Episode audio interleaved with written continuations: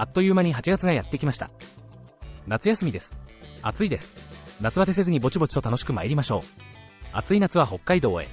オフラインでの交流もできればしたいですよね。みんなで妄想するところからぼちぼちと始めてみたいと思います。2023年4月7日にオンラインサロンの立ち上げを告知してから110日余りが経ちました。おかげさまで7月はさらに新たなメンバーが加わってくれました。心より感謝いたします。以前から告知していたお試しプランの終了ですが、プランそのものを7月末に完全に削除しました。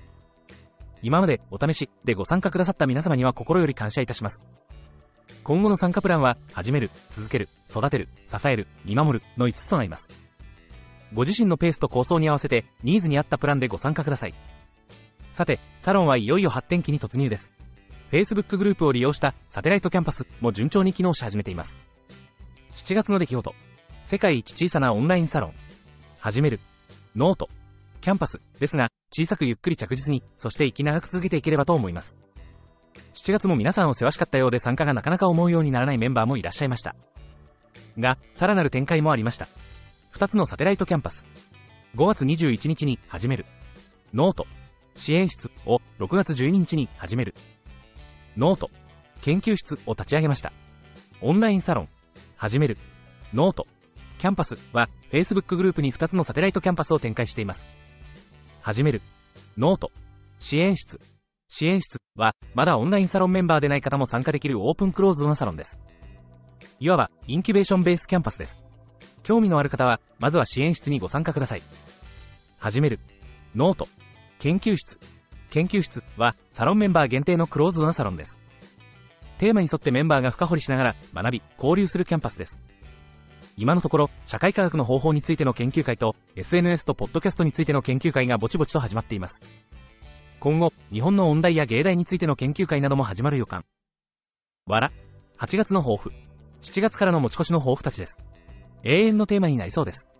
わら、共同運営マガジンをもう少し賑やかにしたい。サロンメンバー同士の交流を促進したい。サロンメンバー2桁。皆さんのクリエイターページの変化を楽しみたい。まあ、息長くやりましょう。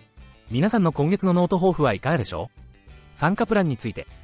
ノート活用のご自身のペースと構想に合わせて、ニーズに合ったプランでご参加ください。オンラインサロン参加特典、民泊割引について。オンラインサロン参加特典として、民泊割引があります。内容は下のリンク先をご覧ください。共同運営マガジン、キャンパス note、4月18日創刊。4月18日に始める。 note、キャンパス、オンラインサロンの共同運営マガジンを創刊しました。皆さんの記事を心待ちにしております。記事を書いたら共同運営マガジンに追加してください。4つの定期購読マガジンについて。ご月半ばに4つの定期購読マガジンを発刊いたしました。参加プランに応じてメンバー特典マガジンに追加しています。1前記事定期購読マガジン2テーマ別マガジン、音楽、大学、人生。3テーマ別マガジン、ノート、SNS、AI、4テーマ別マガジン、犬人、社会。月間マガジン、創刊号と5月号。過去記事を有料マガジンとして発行しています。毎月の記事のバックナンバーをまとめた月刊誌です。オンラインサロンはちょっと。定期購読マガジンもちょっと。という方向けのマガジンです。創刊号ボリューム1と5月号ボリューム2を発行しました。今後ともオンラインサロン始める。 note、キャンパスをどうぞよろしくお願いします。